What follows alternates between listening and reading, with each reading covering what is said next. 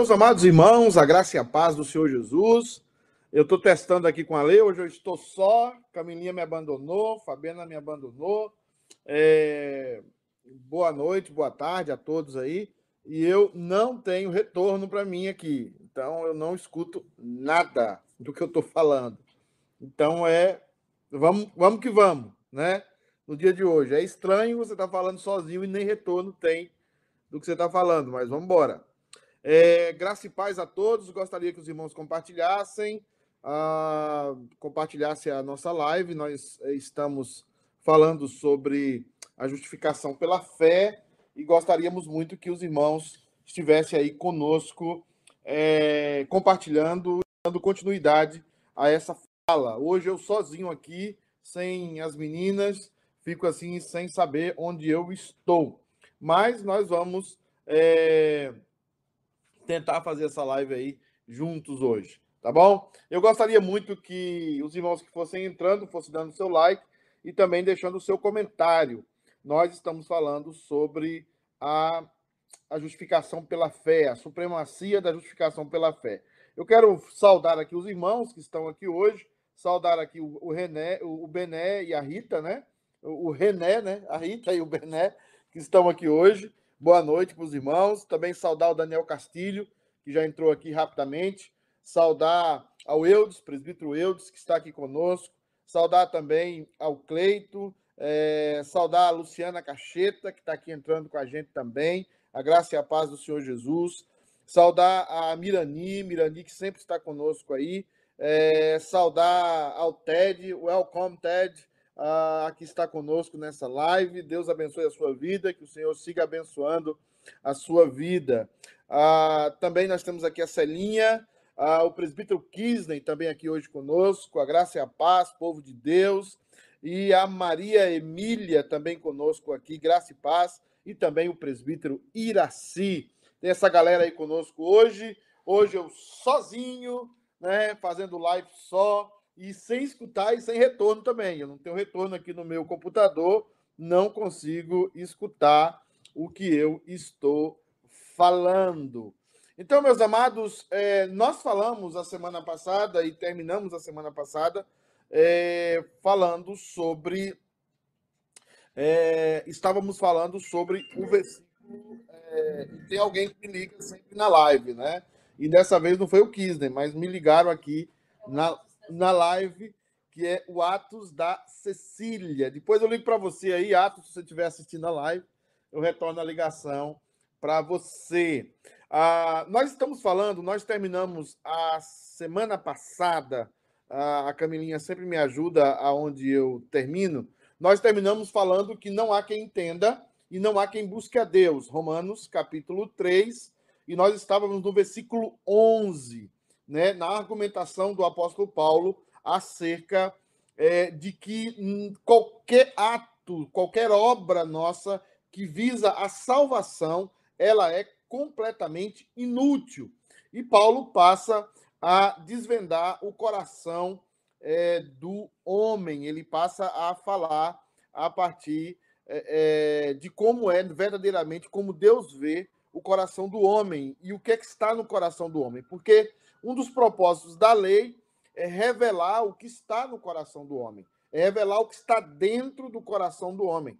E ao fazer isso, a lei nos coloca de forma é, que todos nós somos culpáveis diante de Deus, porque não somente nós é, não podemos fazer o que a lei manda em toda a sua integridade e inteireza, como também nós não podemos é ter um bom sentimento para fazer essas coisas. Ou seja, nós fazemos coisas boas por razões erradas e, e não conseguimos fazer todas as coisas boas. Estamos é, completamente indesculpáveis diante da lei. E o que nós temos aqui é de fato isso.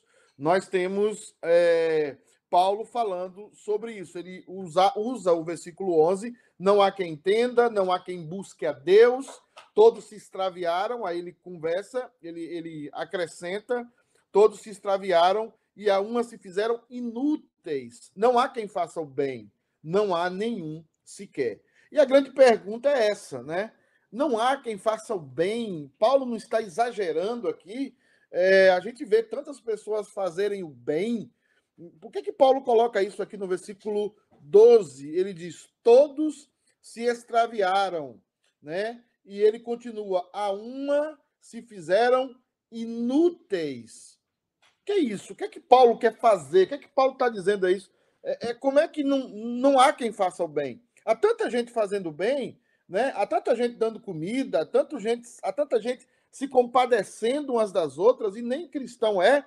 Que negócio é esse de não há quem faça o bem? Como é que Paulo coloca isso? Você podia aí, os irmãos aí podiam comentar essa frase do apóstolo Paulo, o presbítero Eudes, que está conosco aí, podia comentar essa frase. Se Camilinha tivesse aqui, já estava comentando, né? Se Camilinha tivesse aqui, ela já estava falando, né? Saudade da Camilinha e também da irmã Fabiana, que às vezes entra aqui e nos ajuda. Né? Hoje, realmente, sem elas é muito difícil né, não ter um diálogo com alguém.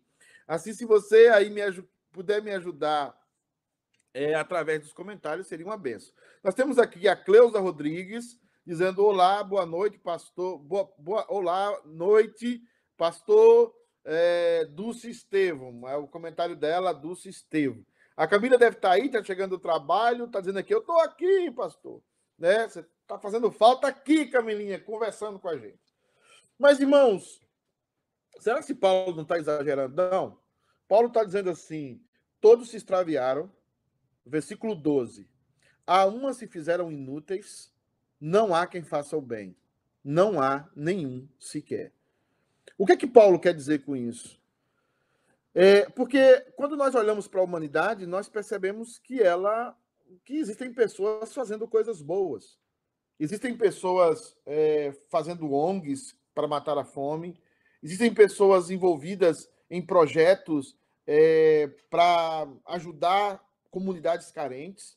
E Paulo vem, diz aqui, repetindo aquilo que está no Velho Testamento, ele está dizendo: não há quem faça o bem, todos se extraviaram.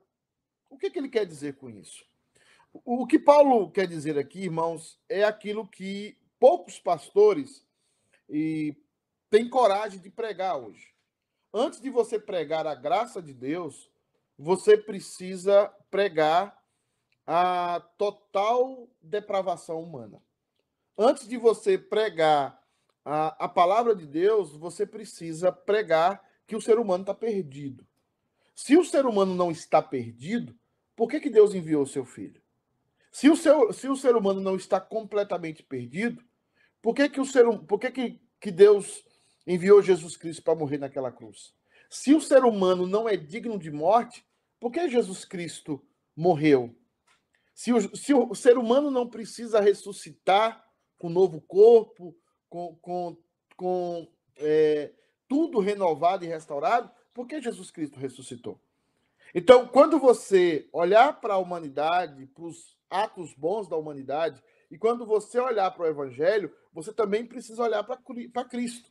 Porque se Cristo veio ao mundo e, e não tinha nenhuma função, somente para ser um ator, somente para falar e trazer uma mensagem conciliadora, uma mensagem de paz, e essa não é nem a mensagem de Cristo, porque Cristo não tem só mensagem de paz, existem mensagens duríssimas que o nosso Senhor Jesus falou. Então, quando você olha para esse texto, o que é que você vê? Que por detrás das ações humanas, por detrás até das boas ações humanas, existe um ser humano caído. Existe um ser humano que faz coisas boas por motivações erradas. O presbítero Eudes aqui está com uma, um comentário. Obrigado, presbítero Eudes, por comentar, meu querido. Entendo que o homem caído é incapaz de fazer o bem. Qualquer coisa que agrade a Deus, qualquer coisa que agrade a Deus, pois o bem que agrada a Deus é a obra perfeita de Cristo. Está certo? No capítulo 7, mesmo sendo salvo, Paulo vai dizer: o bem que prefiro, esse não faço, mas o mal que detesto, esse faço. Claro, nós temos o desejo de fazer o bem, nós temos o desejo de fazer as coisas boas, mas nós não conseguimos. Nós não, não conseguimos. Por isso que Paulo está colocando cada ser humano aqui no capítulo 3 como um ser caído. E o que era um ser caído? É aquele ser que não consegue mais agradar a Deus através do seu comportamento, através das suas obras, porque ele caiu. A sua natureza agora é pecaminosa. E nós fazemos coisas boas, sim, por motivações erradas. A gente não consegue mais fazer algo por motivações corretas. E se você descobre uma pessoa que está pendendo para o liberalismo, ou você descobre um pastor que está indo para a neo-ortodoxia e para o liberalismo, a primeira coisa que esse pastor vai dizer é que o ser humano é capaz de fazer coisas boas pela motivação correta. Perceba, eu não estou aqui negando que o ser humano possa fazer coisas boas. Eu estou completamente de acordo e a Bíblia também. O que a Bíblia está de desacordo é que eu não posso fazer todas as coisas boas que eu posso fazer pelas motivações, ou que eu deveria fazer, pelas motivações corretas. Eu perdi a motivação correta porque o meu coração caiu. É por isso que o evangelho ele substituirá o nosso coração. Tira o coração de pedra e coloca um coração de carne. Muito obrigado, Prebito Eudes. A Fabiana aqui tentando me ajudar também, já que eu estou sozinho hoje. Fala o seguinte: só podemos fazer o bem por meio de Cristo. Será isso? Claro. Isso, isso depois que nós estamos em Cristo. Obviamente, em Cristo, nós começamos a fazer boas obras. Porque nós não fazemos boas obras para sermos salvos. Nós fazemos boas obras porque já somos salvos. Nós já somos salvos. E por isso nós fazemos boas obras em Cristo. E essas boas obras nós sempre iremos atribuir a Cristo em nós e sempre iremos louvar a Cristo, porque Ele é que nos deu condição de fazer a coisa certa pela motivação certa. É, boa noite, Erenilda. Boa noite. Deus abençoe a sua vida. Boa noite, Ana Flávia, que está aqui conosco também. Boa noite, Eli Flauzino, que está aqui conosco. Boa noite, essas irmãs que estão nos acompanhando aí nesse dia. A paz do Senhor para todos vocês. Amém. Então, meus amados irmãos, compartilhe aí. É, nós estamos falando da justificação, mas Paulo antes está preparando o terreno para dizer que nós, através das nossas próprias ações, não podemos ser justificados. E ele segue dizendo o seguinte: a garganta deles é sepulcro aberto, com a língua urdem engano, veneno de víbora está nos seus lábios. A boca eles a têm cheia de maldição e de amargura. São os seus pés velozes para derramar sangue.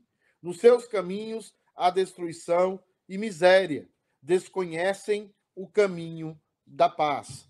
Perceba que Paulo traça algo terrível. Quando a gente olha para Paulo descrevendo o ser humano caído, ou para Paulo tomando o texto do Novo Testamento, do Velho Testamento, para descrever um ser humano caído, nós pensamos, isso não sou eu. Isso de forma nenhuma sou eu. Mas quando nós fazemos uma avaliação de nós mesmos pelo Espírito Santo, quando o Espírito Santo visita o nosso coração, nós começamos a ver que Paulo está nos descrevendo. E olha o que ele diz aqui: a garganta deles é sepulcro aberto. Uma pessoa que não está em Cristo, ela não pode, através da sua fala, trazer vida. Ela não pode, através da sua fala, trazer restauração. Ela só pode levar as pessoas para um estado de morte. Pessoas que estão em Cristo nos levam a estar mais próximos de Cristo, nos levam a estar mais próximos de Deus. Pessoas que não estão em Cristo, a sua garganta, a sua boca é maliciosa, é enganosa. Aparentemente diz a coisa correta, mas no final está levando você para a destruição. E isso é muito importante. Ele diz assim: com a língua urdem engano, veneno de víbora está nos seus lábios. E essa víbora que Paulo cita é aquela víbora que vai adormecendo você, adormecendo é, os seus órgãos vitais e você nem sente que você está morrendo. Então, existem pessoas que vão usando de malícia, e nós somos assim, para o egoísmo, para nos satisfazer, para que as pessoas façam o que a gente quer que elas façam. É, é, é, é uma, é uma boca que é usada para só pensar em si e para, nesse pensamento de si mesmo, destruir lentamente aqueles que cruzam o seu caminho. Foi isso que Satanás fez com Eva. Foi isso que Eva fez com Adão. E foi isso que Adão tentou fazer com Deus. Mas a Deus ninguém tenta. A Deus ninguém engana. E quando nós olhamos para esse texto, nós estamos vendo que quando nós estamos caídos, quando nós estamos é, sem Cristo, a nossa boca é um lugar de engano, é um lugar de manipulações, é um lugar em que nós queremos que as pessoas sejam do jeito que a gente quer, para nos servir, para satisfazer os nossos desejos.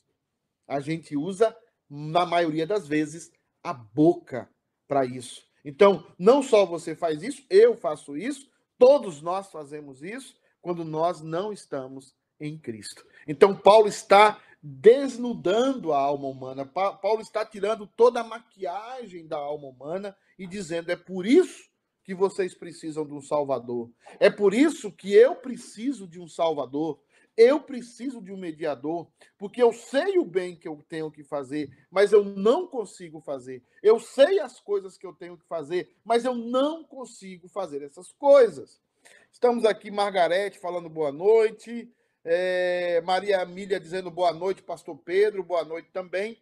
É uma benção, um prazer ter todos vocês aqui conosco nessa live, apesar de eu estar hoje completamente só e abandonado, tanto pela Camilinha como pela Fabiana também.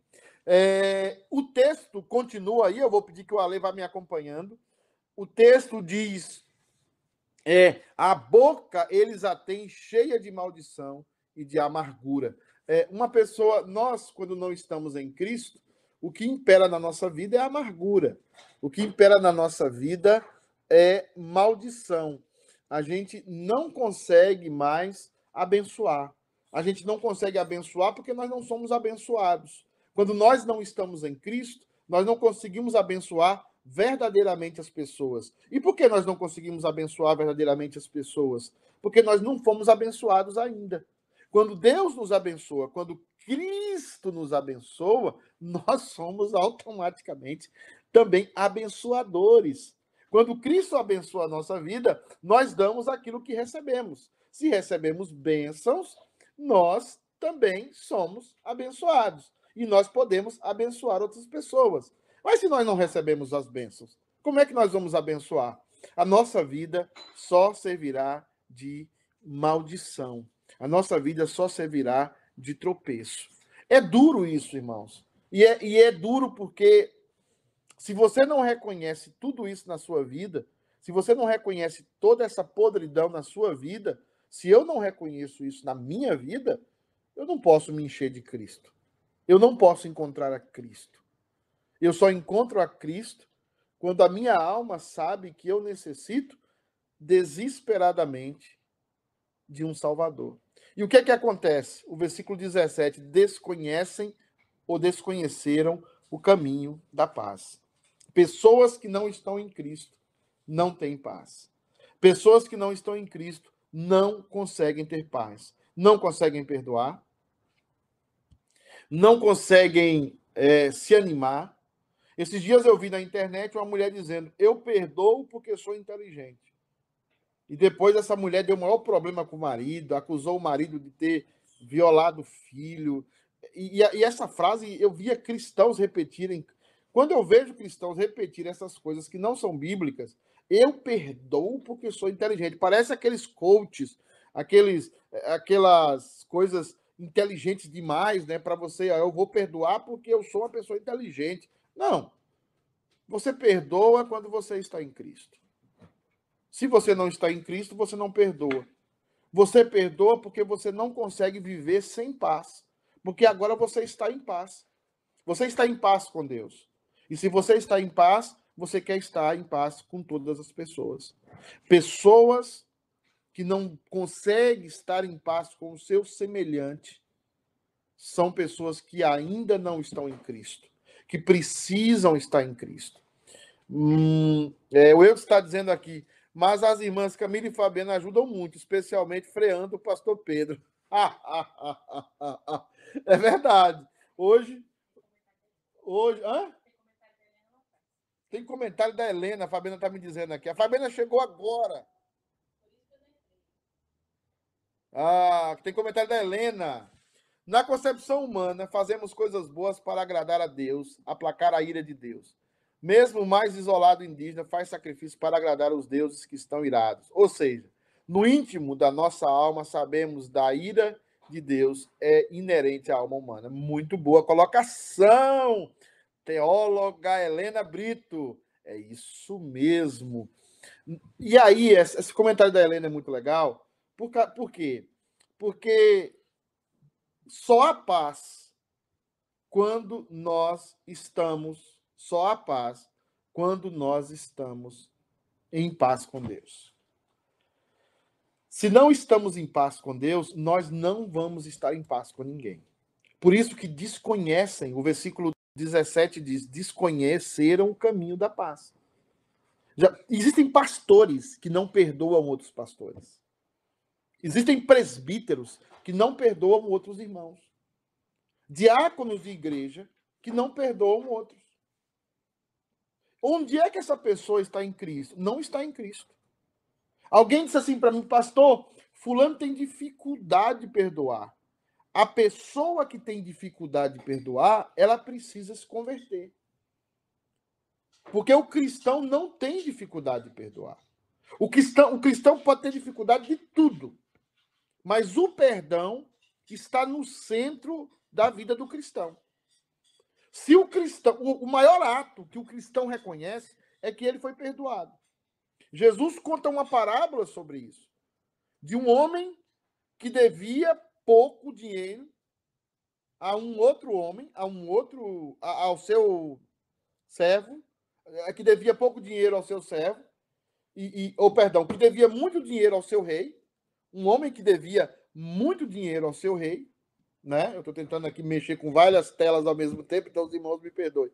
Um homem que devia é, muito a um rei, e o rei lhe perdoa, mas ele sai dali e encontra um outro que ele deve pouco, e ele oprime e joga na prisão aquele outro que devia pouco para ele. E automaticamente o que é que o rei faz? O rei tira tudo que aquela pessoa tem e dá aquele que ele não perdoou e joga ele no calabouço o princípio da salvação é o perdão. Por isso que está no Pai Nosso. Perdoa as nossas dívidas, assim como nós temos perdoado aos nossos devedores. Porque o perdão é um ato de fé. O perdão não é um ato de que a outra pessoa se arrependeu. Eu só perdoo a outra pessoa se a outra pessoa se arrependeu. Isso não existe. E se a outra pessoa for para o inferno? Você não vai perdoá-la? Você tem que perdoar todas as pessoas. E, e, perdoar como Cristo perdoaria você. Porque o amor que estava em Cristo é o amor que está em você. Então, se você não perdoa, você não é crente. Você pode ser líder da igreja, pode ser líder de não sei o quê, pode achar que você seja crente, né? Óbvio tá ali comendo não sei o quê, né? É, Fabiano tá ali, ó, tentando sobreviver. Então, assim, se você não perdoa, você não é crente. Eu sei que é duro dizer isso, mas ainda não se converteu. Um cristão pode mentir, pode até roubar, pode até matar, pode até fazer tudo isso. Um cristão pode fazer isso. Tá? Mas um cristão não fica sem perdoar. É da natureza, aí é da natureza mais intrínseca do cristianismo. É perdoar. A Isa A Deus, Deusília, que a gente chama pela Isa. Por que que... Oi, Isa, tudo bem? Como é que você está? Por que que os cristãos não fazem o que faz o ímpio, mesmo com o coração caído? Nesta pandemia, tenho visto que o ímpio tem sido mais generoso do que os cristãos que conhecem a verdade. A paz do Senhor, meu pastor. Isa, deixa eu te falar uma coisa. Se essa pessoa que está fazendo o bem não é cristã, ela faz o bem pela motivação errada. E isso não é um julgamento da minha parte, isso é um julgamento da palavra de Deus. Só o cristão pode fazer coisas boas pelas motivações certas. E eu vou dizer isso. Como é que a Bíblia fala isso? Eu vou tentar provar isso. Paulo diz: se eu der o meu corpo para ser queimado e não tiver amor, nada me adianta. Como é que alguém dá o corpo para ser queimado sem amor? Ele diz outra coisa: se eu pegar os meus bens e distribuir aos pobres, dividir aos pobres, e não tiver amor, nada serei. O que é esse amor? Aquele amor ali é Cristo.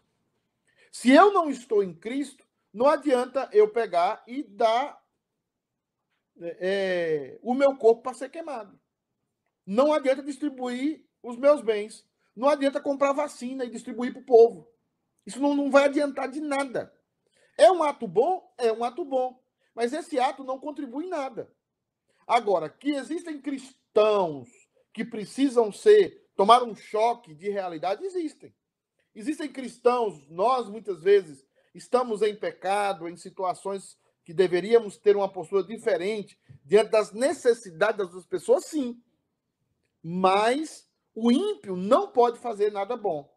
Ele faz sempre coisas aparentemente boas, mas essas coisas não contribuem em absolutamente nada para a salvação deles. Essas coisas podem até ajudar pessoas, claro que podem, mas não pode ser contada para aquela pessoa como algo de que ele vai alcançar a salvação.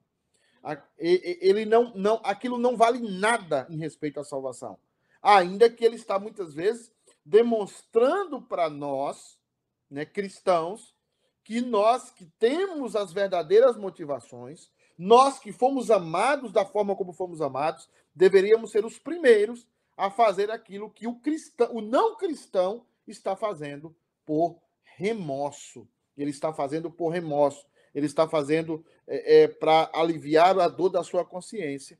Nós cristãos deveríamos estar fazendo porque fomos amados, porque somos amados e queridos do nosso Deus. É, obrigado, Isa, pela sua participação. Tem mais gente aqui falando, Fabiana.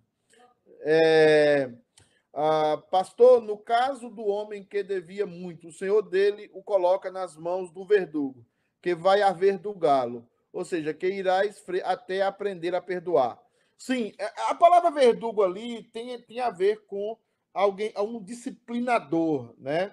Tem a ver com um disciplinador.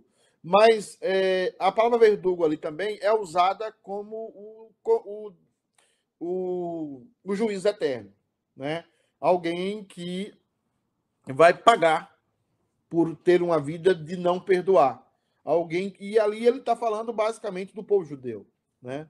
É mais forte ainda porque ele está falando do povo judeu, que era o povo que deveria dar testemunho, né, de Cristo, deveria dar testemunho da, da, daquilo que é, o Deus do Velho Testamento deu testemunho às nações, e eles deveriam chamar as pessoas. Paulo, é, Deus perdoa Abraão, Deus perdoa a Davi, e o judeu deveria ter esse mesmo comportamento. Eles deviam entender que era para aí que apontava a salvação do Senhor. Deus, Deus perdoou é, aos pecados dos pais, Deus perdoou ao pecado de pessoas importantes no Velho Testamento.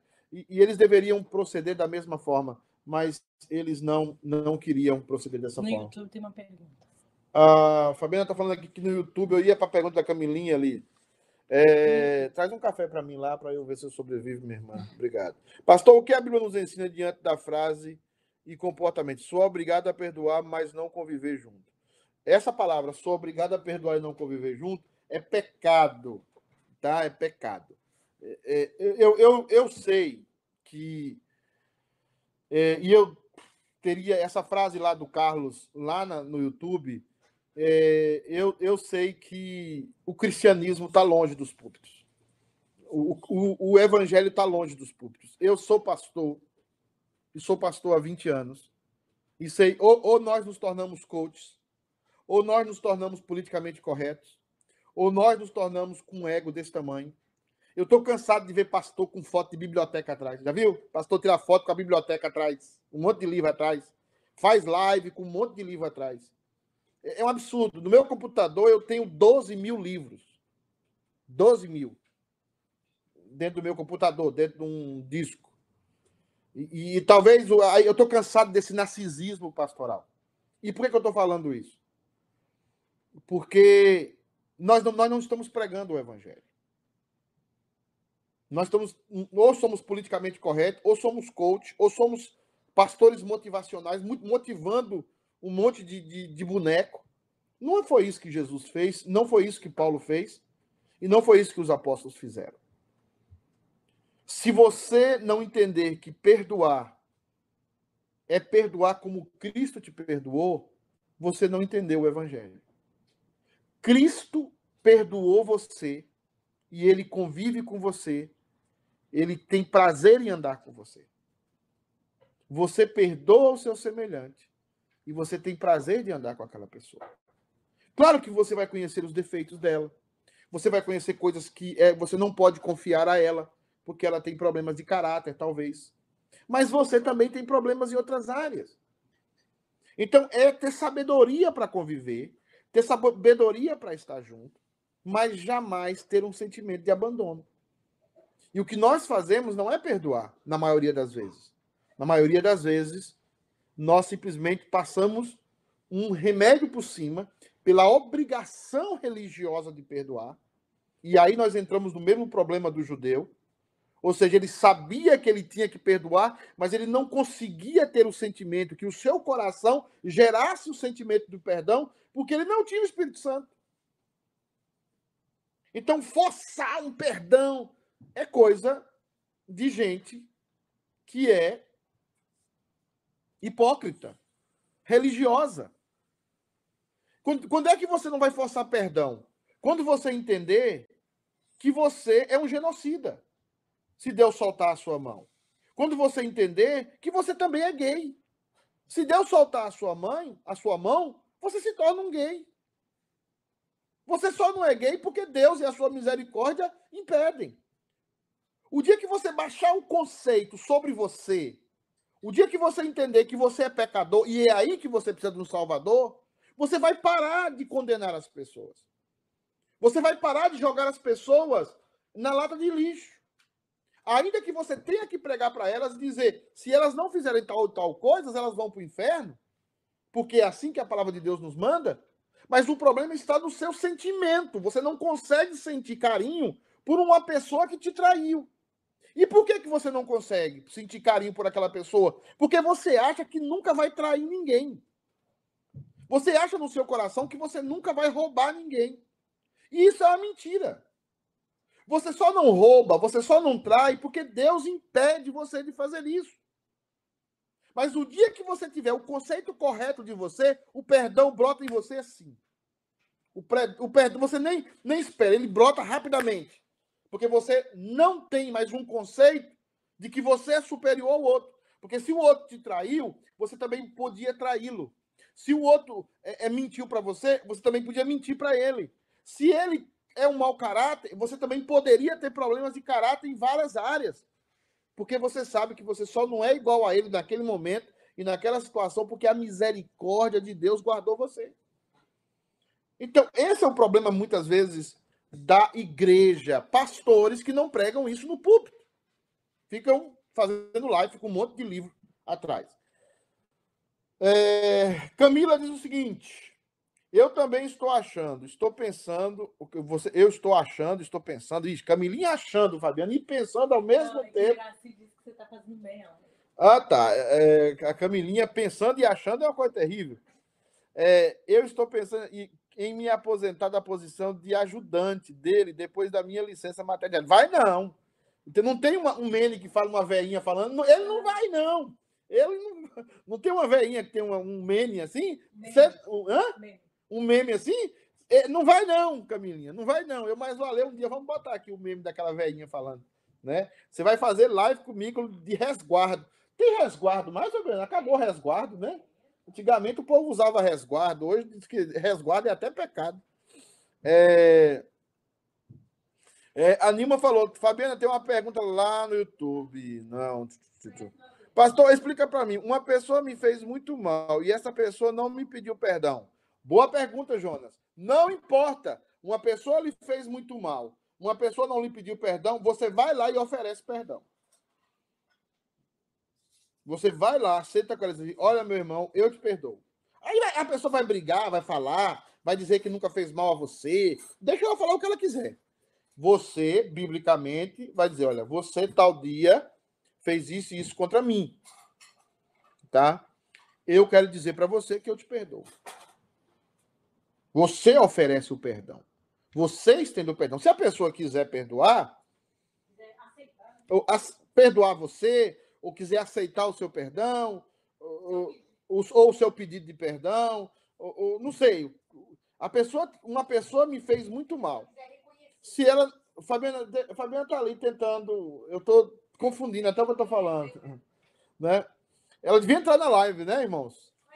É, mas sem batom ela não entra na live, nem, nem nunca. É, se uma pessoa lhe fez mal, você vai lá e oferece perdão para ela, tá? É como uma reunião que eu fiz uma vez, a irmã chegou lá eu preocupado na reunião, e a outra irmã se engrandou lá, e a outra irmã, eu pensei que a outra irmã ia brigar. Ela falou: Não, minha irmã, eu te perdoo. Eu fui conversar com essa irmã na saída, eu falei, pastor, eu já cheguei aqui, eu já tinha perdoado. Eu tinha perdoado a irmã. Então, o perdão está relacionado com o conceito que você tem de você. Se você tem um alto conceito de você, se você se acha muito bom, você não vai perdoar certas pessoas. E você vai achar que está certo. Porque você acha que você, você acha que você é pecador, mas não é tanto. Então você ainda não entendeu a cruz. Você não entendeu ainda porque que Jesus salvou você. Morreu naquela cruz por você. E é por isso que você não perdoa. Porque se você entendesse, você perdoaria, né?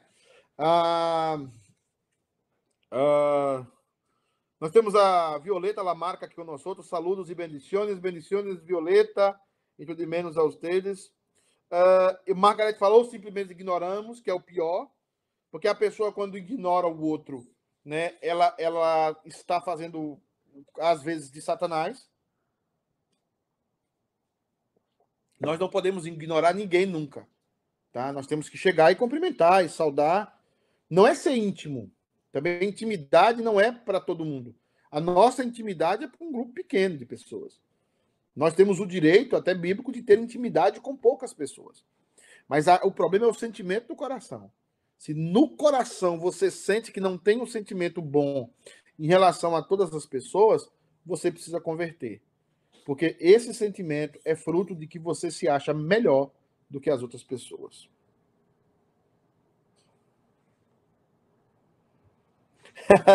reverendo Nailson está aqui com a gente. A paz e a paz, reverendo Nailson. Reverendo Nailson diz: Deus abençoe, reverendo. Abraço, irmã Fabiana. Aqui no sertão ainda tem resguardo. Deus nos deu o seu perdão em Cristo antes da fundação do mundo. Não tínhamos feito nem bem nem mal. Exatamente. Deus já nos perdoou antes da fundação do mundo, fora do tempo e do espaço. Eu tenho trabalhado muito isso aqui, pastor, com a igreja, a ideia de eternidade, a ausência de tempo e de espaço. E é isso mesmo. Se você se sentir melhor do que qualquer pessoa, você está no lado da religiosidade. Então, Paulo está dizendo: ora, sabemos que tudo o que a lei diz, Aí o versículo 18 diz: Não há temor de Deus diante dos seus olhos. Por que não há temor a Deus? Porque quando eu faço uma análise da minha vida, é, Eli Durães também está conosco, boa noite. Quando eu faço uma análise da minha vida, eu percebo não sou melhor do que ninguém. E aí eu, eu temo a Deus porque eu sei que Deus é aquele que vê e que sonda o meu coração. O temor a Deus é o princípio da sabedoria.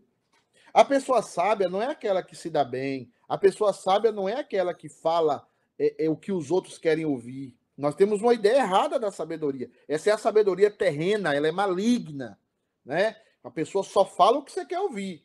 E isso não é sabedoria, né? O temor do Senhor é o princípio da sabedoria. E qual é o temor do Senhor? Você sabe que Deus sonda o seu coração. Você sabe que Deus sabe as intenções do seu coração.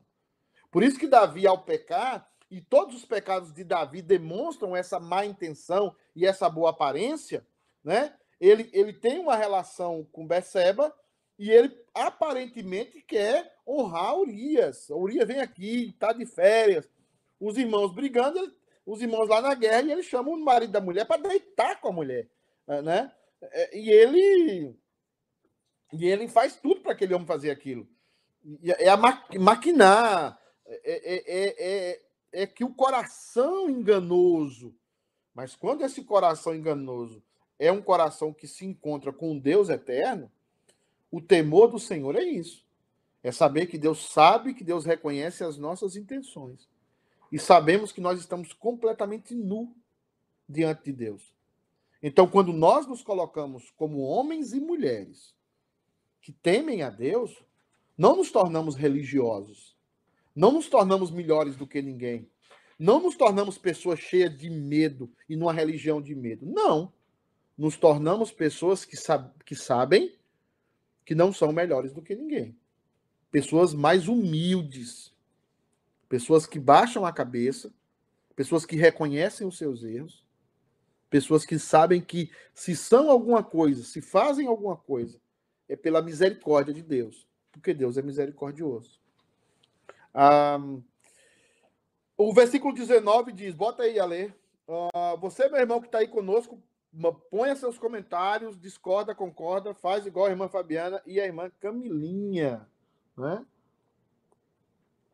Ora, o que foi, Fabiana? Fabiana, você pega o seu celular e vai fazer as perguntas, irmã. Tá aqui do meu lado, tá? Fazendo comida. Daqui a pouco ela começa a bater panela igual a dona Neide. Ora, sabemos que tudo o que a lei diz, aos que vivem na lei o diz, para que se cale toda a boca e todo mundo seja culpável perante Deus. A lei tem essa função de nos deixar completamente culpados. A lei nunca foi para salvar, ainda que ela tenha sido escrita explicando os passos do pacto das obras para nós sermos salvos, ela não foi feita para salvar, ela foi feita para Cristo. O fim da lei é Cristo. Aí, uma vez estando em Cristo, a lei passa a ser motivo de prazer para mim. Quando o escritor do Salmo 1, 1 diz: a, a, o, o meu prazer está na lei do Senhor, ele está falando do homem restaurado em Deus. Ele está falando do homem restaurado em Cristo. Né? Quando a Bíblia fala quem subirá ao monte do Senhor, né? aquele que é puro de coração, ele não está falando de mim de você, ele está falando de Cristo. Porque só Cristo é puro de coração depois da queda do, de Adão. Então, uma vez que agora nós estamos em Cristo, a lei de Deus começa a ser para nós como destilados favos de mel. Mas antes, ela era para nós o quê? Um jugo. Ela era para nós o quê? Um, um dedo acusador. Mas agora, em Cristo, a lei muda essa cara, a lei passa a ser para nós algo deleitoso, algo gostoso, algo em que nós temos prazer, porque agora nós estamos em Cristo. Mas antes, a lei colocava todo mundo no jugo é, da morte, todo mundo debaixo da lei, todo mundo debaixo da morte do pecado, e todo mundo era merecedor do inferno. Então, esse, essa é a ideia, visto que ninguém será justificado diante dele por obras da lei, em razão de que pela lei vem o pleno conhecimento do pecado. Então, a lei está mais para mostrar que somos pecadores, e aí ela mostrando que somos pecadores, ela fala: precisamos de um redentor, e aí a lei nos aponta para Cristo, e ao ver em Cristo nosso Salvador e ao, pela fé nós reconheçamos que ele é o nosso Salvador e que ele cumpriu toda a lei, ali é, nós revertemos a, a história, nós viramos o jogo e a gente passa a ser colocado justo diante de Deus. E aí vem a justificação, que aí o versículo 21 nos diz. Erenilda está fazendo um comentário aqui, Fabiana. Ah, você não está me ajudando mesmo, Fabiana. Temos que pedir sabedoria ao nosso Deus soberano para aprendermos a perdoar e pedir perdão, pois não temos condições de fazer o bem. Sei, sem que Deus nos dê essa sabedoria todos os dias, peço a Deus para controlar meu coração, para ser um ser humano melhor. Simplesmente, Erenildo, eu vou lhe dar um, um tips. É, é tips, Fabiana, que fala? Como é? Um tips. Peça a Deus para Deus mostrar o quanto Erenildo é pecador. Porque quando você descobrir que você é uma pecadora zona, você vai perdoar. Só isso. Peça a Deus para você descobrir o seguinte: gente, eu, eu sou mal demais. Se sem a graça de Deus, coitado do Marlon. Né? O Marlon ia sofrer duas vezes. Primeiro, porque é torcedor do Cruzeiro. Né? O Cruzeiro está naquela situação. E depois, porque casou com a Erenilda.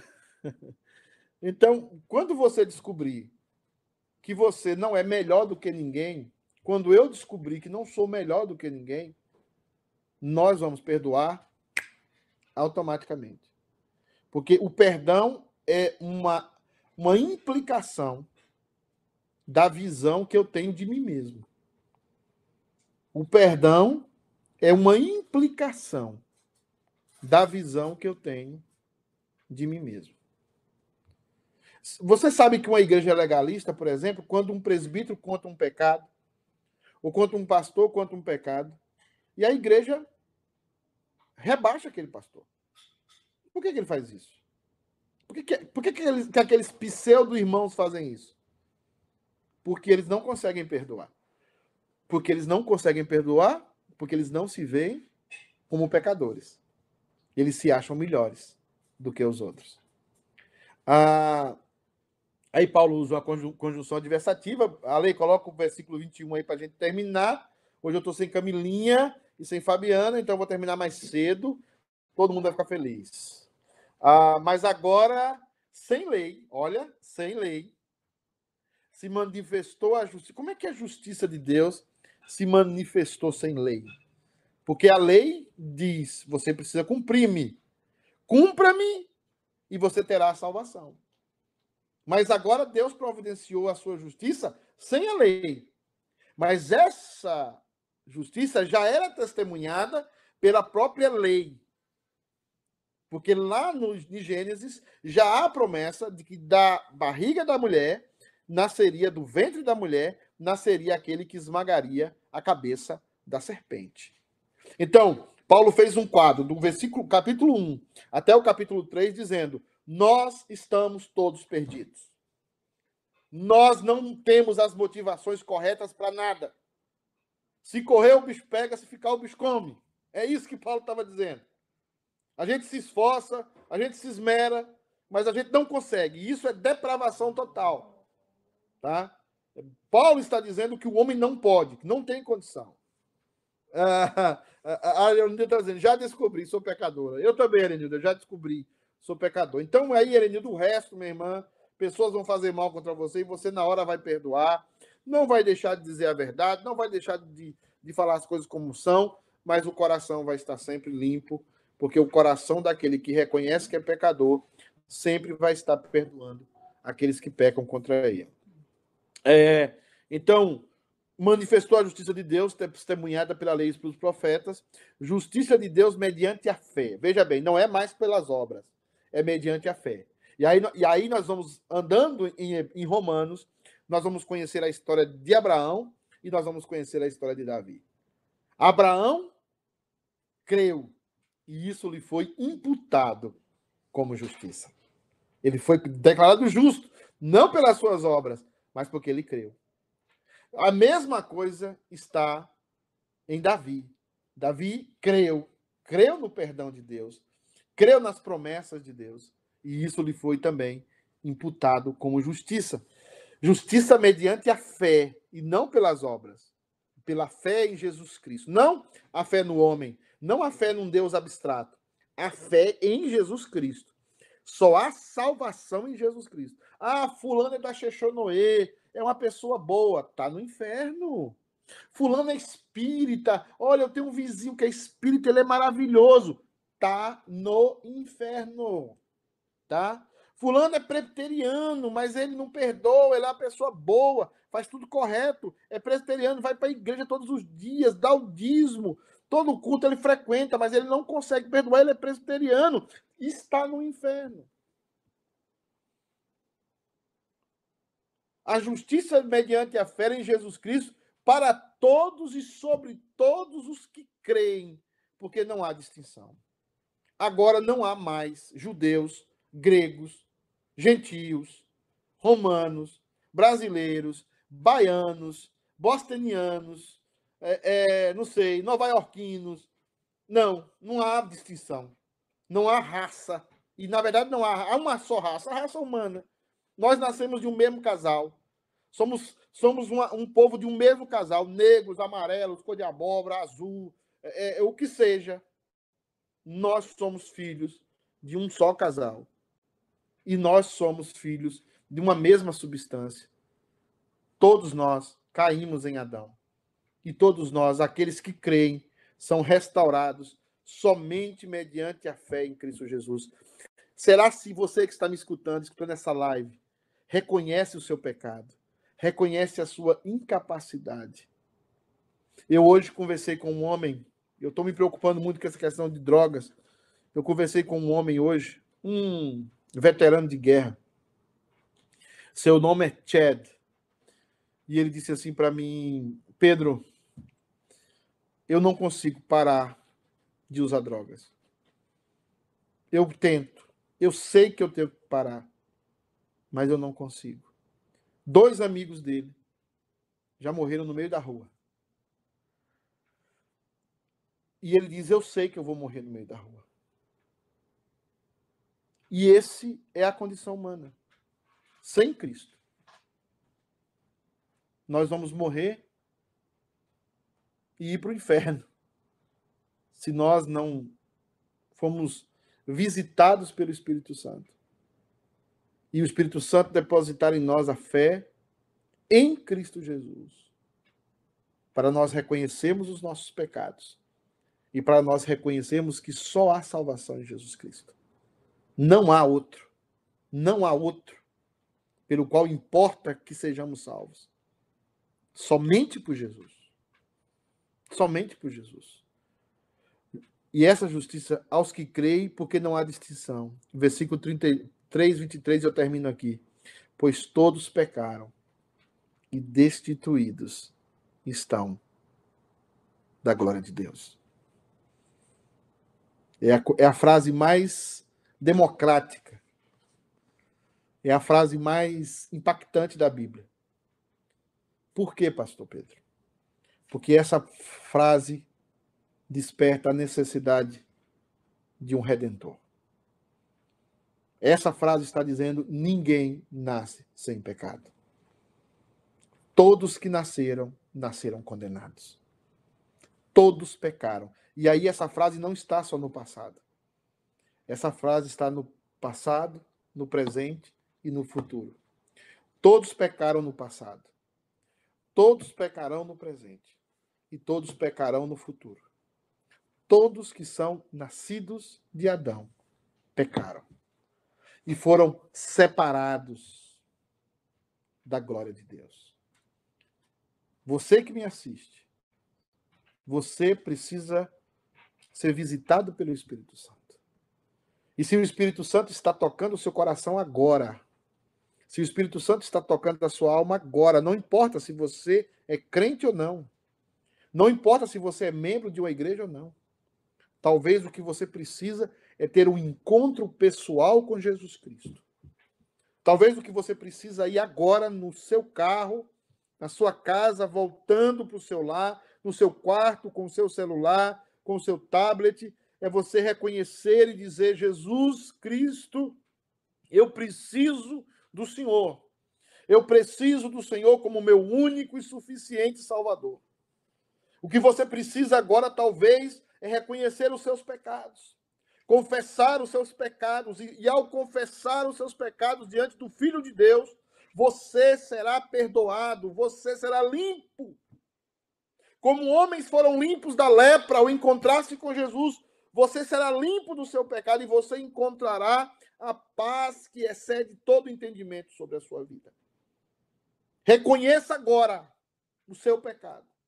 Não olhe para a religião A, para a religião B Existem pastores safados, existem pastores ladrões, existem padres ladrões, padres safados, existe gente ruim dentro das igrejas e fora delas. Jesus Cristo já profetizou sobre isso e, e você devia estar é, é cansado e, e, de saber essas coisas. O que você precisa saber é que você dará conta de si mesmo a Deus da sua vida.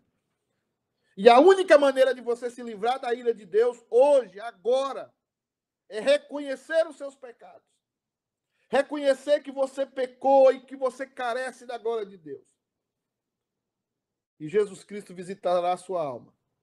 E o Espírito Santo fará morada no seu coração. E você será livre do peso da morte. E você terá sobre você o jugo suave e leve de Jesus Cristo, o nosso único e suficiente Salvador. Creia na obra da cruz. Creia na obra do Calvário. Creia naquilo que Jesus fez na cruz. Foi por você. Se você crê agora nisso agora, é porque foi por você. E se foi por você, você é um eleito de Deus. E se você é um eleito de Deus, nada arrebatará você das mãos do seu pastor. Então, eu gostaria que você nesse momento, de forma humilde, fizesse uma oração comigo, fizesse uma oração de confissão e reconhecesse a Jesus Cristo como seu Salvador. Vamos orar? Senhor Deus, eu reconheço que sou pecador. Eu reconheço que necessito da tua graça. Eu peço perdão pelos meus pecados pecados que tenham cometido por ação, pecados que tenham cometido por palavras, por pensamentos e por omissão. Eu coloco todos esses pecados ao pé da cruz. E eu quero reconhecer agora a Jesus Cristo como meu único e suficiente Salvador. Eu quero declarar agora que eu creio que a obra de Cristo foi por mim. E eu aceito essa obra e quero que essa obra venha sobre a minha vida. Que a cruz, o sangue de Jesus Cristo, a cruz de Cristo, o sangue que jorrou naquela cruz, caia de maneira salvífica sobre a minha vida. E eu entrego hoje a minha vida a Jesus Cristo, para que Ele seja o meu único Senhor e o meu único Salvador. Eu declaro isso em nome do Pai, do Filho e do Espírito Santo. Amém. Deus abençoe a sua vida. Deus abençoe a vida de todos aqueles que assistem. Eu estarei, se Deus permitir, sexta-feira, papo de pastor. E também no domingo. Domingo a gente começa a série de sermões. Eu nem avisei o Ângelo ainda, mas a série de sermão é a igreja e o perdido. A gente vai falar sobre a igreja e a gente vai falar sobre o perdido. Que relação é essa? Nossa série em maio é a igreja e o perdido. Vamos ver o que Deus tem a falar com a gente. Até sexta-feira, até domingo para aqueles que assistem o culto e também próxima terça a gente continua a falar de Romanos. E espero com Camilinha ou com a irmã Fabiana. Deus abençoe vocês. Que Deus cuide de cada um de vocês. Amém. Tchau, tchau.